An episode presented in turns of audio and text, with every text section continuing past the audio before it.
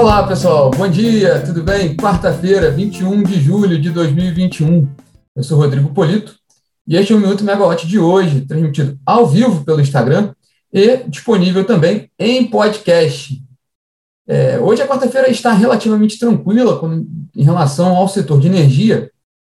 É, gente, as principais pautas do tema do dia hoje são a, a discussão da reforma tributária, a reforma administrativa e também sobre ainda desdobramentos da CPI da Covid-19 lá em Brasília, são os principais temas que, que estão dominando a agenda do país hoje. No setor de energia, o principal tema, é, o principal fato é, é a gente já está na temporada de balanços das companhias, saiu ontem o resultado da, da Neo Energia do segundo trimestre, um bom resultado, um resultado muito, muito forte, e também o resultado da controladora da Neo Energia, Iberdrola, que saiu agora pela manhã lá na Espanha, lá fora, na Europa, a gente vai comentar aqui também, e comentar também sobre o, o, os desdobramentos do, da licitação do arrendamento do terminal de regasificação de GNL da Petrobras na Bahia, que, te, que ontem foi divulgada a ata daquela sessão pública de segunda-feira e que a Accelerate Energy reapresentou sua proposta. A gente vai comentar um pouquinho sobre isso aqui. Bom, vamos começar. Vamos começar pela, pela Neoenergia, né? Ontem a Neoenergia divulgou o resultado do segundo trimestre, foi um, um resultado muito forte com lucro de 1 bilhão de reais, com crescimento de 137% em relação ao segundo trimestre do ano passado. Né? É, foi o segundo trimestre forte da companhia, que ela já tinha registrado um lucro expressivo no primeiro, primeiro trimestre de 1 bilhão de reais, e de acordo com a companhia, esses resultados, tanto do primeiro trimestre quanto do segundo trimestre, se devem principalmente à recuperação do mercado né, de energia no país após um período de maior isolamento em função da pandemia de Covid-19 no ano passado. Esse trimestre também é interessante, esse segundo trimestre da energia também foi interessante, porque foi o primeiro trimestre cheio em relação à SEB Distribuição, né, a distribuidora de Brasília, que agora é Neoenergia Distribuição Brasília, adquirida né, pela Neoenergia no ano passado, que ela ganhou o leilão de privatização da distribuidora, mas só assumiu o controle de fato, só entrou na empresa de fato em março. Né? Então, esse segundo trimestre foi, foi o primeiro trimestre cheio que a, que a Neoenergia contabilizou a, a distribuidora de Brasília em seus resultados. Né? É, a empresa também fechou o, o, a primeira metade do ano com um número bem, bem relevante de investimentos, né? foram 3,5 bilhões de reais, montante de 50%, 51% superior aos investimentos feitos no primeiro semestre do ano passado.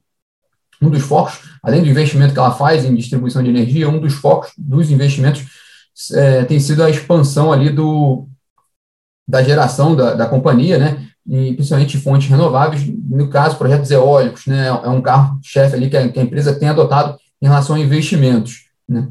É, e na área de gás natural, o, o fato mais importante ontem foi a, a divulgação da, pela Petrobras daquela ata da sessão pública realizada na segunda-feira, que a gente comentou aqui sobre aquela sessão pública, com relação à licitação do arrendamento do terminal de regasificação de gás natural que é feito da companhia na Bahia, né? É, a Accelerate Energy, que havia sido a única empresa a apresentar a proposta nessa, nessa licitação, reapresentou, né, ela fez a proposta igual, em termos de valores, idêntica à proposta anterior, de 3 milhões de reais mensais, totalizando 92 milhões de reais até o fim de 2023. Naquela ocasião, a primeira vez que ela fez essa proposta, a Accelerate Energy ela apresentou um condicionante, uma condicionante na sua proposta, que estava em desacordo com o edital da Petrobras, e foi por esse motivo que a comissão de licitação da Petrobras desclassificou a proposta da Accelerate Energy naquela ocasião, a companhia recorreu e a Petrobras decidiu, então, refazer, reabrir essa sessão pública, que foi o que aconteceu na segunda-feira e foi ontem divulgada essa ata.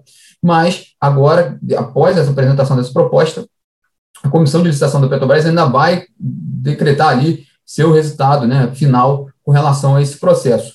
É, essa, essa licitação é importantíssima dentro do, do do projeto de abertura do mercado de gás natural, a Petrobras tem um acordo firmado com o CAD para que inclui esse arrendamento do terminal.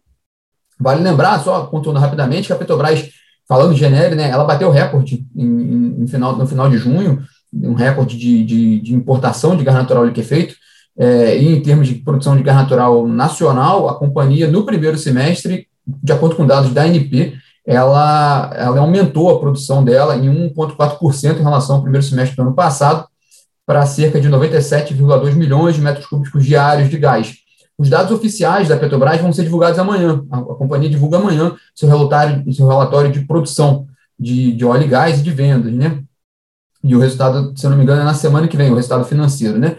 Mas o resultado operacional sai amanhã. Mas o, por que eu estou dizendo isso, tanto do, do, do recorde de importação de GNL quanto da, do aumento da produção nacional? Porque esses dados são importantes quando a gente olha para o cenário hídrico brasileiro, da preocupação com relação às condições de abastecimento. Não à toa a gente tem uma, uma Câmara interministerial criada agora para lidar com a situação da crise hídrica. A Petrobras tem agora, em agosto, uma parada programada para manutenção da plataforma de mexilhão e da rede de escoamento de gás, de gás da Bacia de Santos para, para, para, o, para o continente.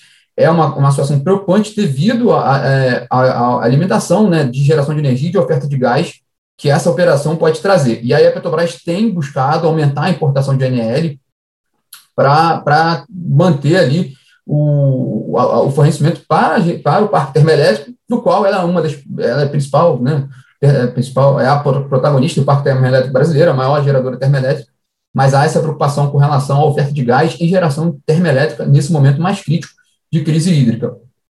E também chama atenção rapidamente sobre, é, sobre uma matéria que a gente colocou na plataforma, é, sobre uma auditoria feita pelo Tribunal de Contas da União para avaliar a governança de políticas em processos do setor elétrico. É, essa auditoria do TCU ela concluiu que há uma oportunidade para o CNPE, o Conselho Nacional de Planejamento Energético, ser mais ativo no setor e sobre a necessidade de especificação sobre a situação do, do sistema no longo prazo. Né? É, é importante só notar esse, esse, essa conclusão desse relatório do TCU, nesse momento agora, não só pela crise hídrica, mas porque o TCU vai ter um papel importantíssimo ali, decisivo, no processo de, de capitalização e privatização da Eletrobras. Tudo, todos os estudos que estão sendo feitos agora pelo BNDES, eles vão ter que passar pelo crivo do TCU, e também o CNPE, do qual o TCU mencionou, também vai ter uma participação expressiva nesse, nesse, nesse trabalho, nesse segundo semestre, é fundamental para a privatização da Eletrobras, que o CNPE vai ter que fazer o cálculo ali todas as contas relativas ao processo, com base nas informações do BNDES, mas não só isso, o CNPE vai ter que, ele que, que vai chancelar ali o valor da, da, da descotização, né, do bônus a ser pago para a outorga das hidrelétricas que a Eletrobras vai, vai assumir dentro do, do projeto de capitalização da companhia, a Eletrobras vai, vai pagar um bônus para ter, para descotizar o que a gente fala, essas hidrelétricas, né? e vai, vai ter uma nova concessão dessas usinas, podendo negociar livremente a energia desses contratos. Esse valor vai ser, de, vai ser determinado pelo CNPE e vai ter que também ter a chancela do TCU. Então é importante ver a movimentação do TCU com relação ao setor elétrico a partir de agora, né? Bom, vamos para hoje, rapidamente, a agenda de hoje. É, às 10 horas da manhã, a Neoenergia faz uma teleconferência com analistas e investidores sobre o resultado do segundo trimestre, que a gente acabou de, de mencionar. É importante observar não só o detalhamento do desempenho da companhia no trimestre, que vai ser comentado na, na teleconferência, mas saber um pouco mais sobre os planos futuros da empresa. É, ela tem esse plano de expansão na geração eólica, tem esse trabalho importante ali agora de recuperação da, da, da distribuidora do, do Distrito Federal, e também vale acompanhar um pouco como a Neoenergia vai se posicionar em relação a Belo Monte. Ela tem uma participação acionária em Belo Monte, e há uma expectativa no mercado sobre a possibilidade de venda da, da hidrelétrica de Belo Monte a outros, a outros acionistas, entre eles a Eletrobras. Então, ela está sempre no foco, o, a, a, hidrelétrica, devido a oportunidades ali de uma movimentação no mercado. Vale a pena ficar prestando atenção sobre esse ponto também. É, e sai, sai, falando da energia, saiu agora pela manhã o resultado do, da Iberdrola, né, que é a controladora da Energia, a companhia espanhola Iberdrola, ela registrou um lucro líquido ajustado de 1,8 bilhão de euros, né, uma alta de 8,4% em relação ao, ao esse, esse resultado é semestral, é 1,8 bilhão de, de euros de lucro semestral da Iberdrola, em, é, com uma alta de 8,4% em relação ao primeiro semestre do ano passado. Né? É interessante notar que o Brasil tem ganhado cada vez mais espaço no, no, nos negócios da Iberdrola, né? É o segundo maior mercado de energia do grupo, só perde para a Espanha, da sede da companhia, mas é o maior em número de clientes, são 15 milhões de unidades consumidoras no Brasil, e também maior em base de remuneração de ativos do grupo. Né?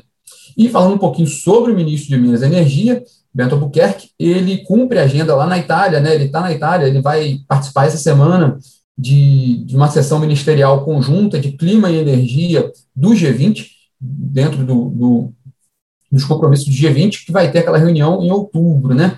Então, ele participa essa semana dessa reunião específica sobre, sobre clima e energia. Ele tem também na agenda encontro com representantes da Enel, lá na Itália, que também é outra, a gente foi mencionando a energia, mas a Enel é outra companhia com bastante bastante participação no Brasil. O Brasil é, é, é bem relevante também para os negócios da italiana Enel. E na plataforma hoje, nós temos a live ligados no preço, né? Com atualizações das condições meteorológicas e previsões para as próximas semanas, e também sobre os preços de energia, né? E só lembrando que ontem a gente teve né, a live também com a Megawatt Consultoria sobre bandeiras tarifárias e uma atualização da análise conjuntural do, do sistema elétrico dentro do cenário de crise hídrica que nós estamos acompanhando, né? Bom, pessoal, esses são os destaques de hoje, dessa quarta-feira. Vamos nos falando e amanhã estamos aqui de volta. Tchau, tchau.